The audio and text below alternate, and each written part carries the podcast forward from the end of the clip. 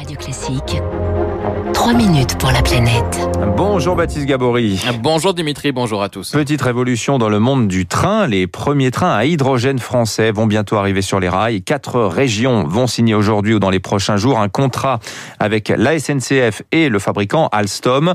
Au total, une commande d'une dizaine de rames. Les premiers essais sont prévus en 2023. Eh oui, les quatre régions, hein, Auvergne-Rhône-Alpes, Bourgogne, Franche-Comté, Grand Est et Occitanie, euh, vont acheter chacune euh, trois rames, plus deux supplémentaires en option pour le Grand Est, des trains à hydrogène qui circuleront euh, sur des lignes régionales non électrifiées et donc qui viendront remplacer des TER qui roulent aujourd'hui au diesel. En Bourgogne-Franche-Comté, par exemple, hein, les trains circuleront sur la ligne Auxerre-La Roche-Migène.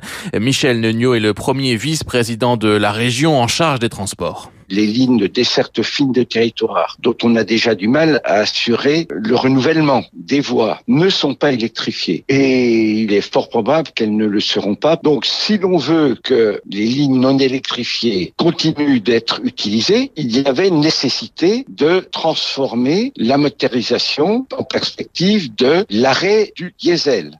Principal intérêt, donc ne pas avoir à électrifier une ligne, ce qui coûte très cher. Les trains à hydrogène, par ailleurs, ne rejettent pas de gaz à effet de serre, hein, seulement de la vapeur d'eau.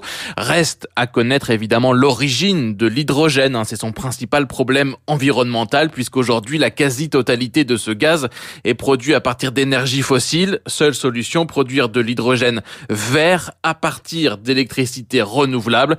Et c'est ce que compte faire la région Bourgogne-Franche-Comté avec un pôle hydrogène euh, créé à côté d'Auxerre et qui alimentera les trois premières rames ça sera de l'hydrogène vert parce que en parallèle, nous avons une politique de développement à la fois du photovoltaïque et de l'éolien et qui va permettre euh, de produire de l'énergie électrique supplémentaire verte qui viendra alimenter cet électrolyseur sur le secteur d'Auxerre en créant eh bien tout un écosystème basé sur l'hydrogène.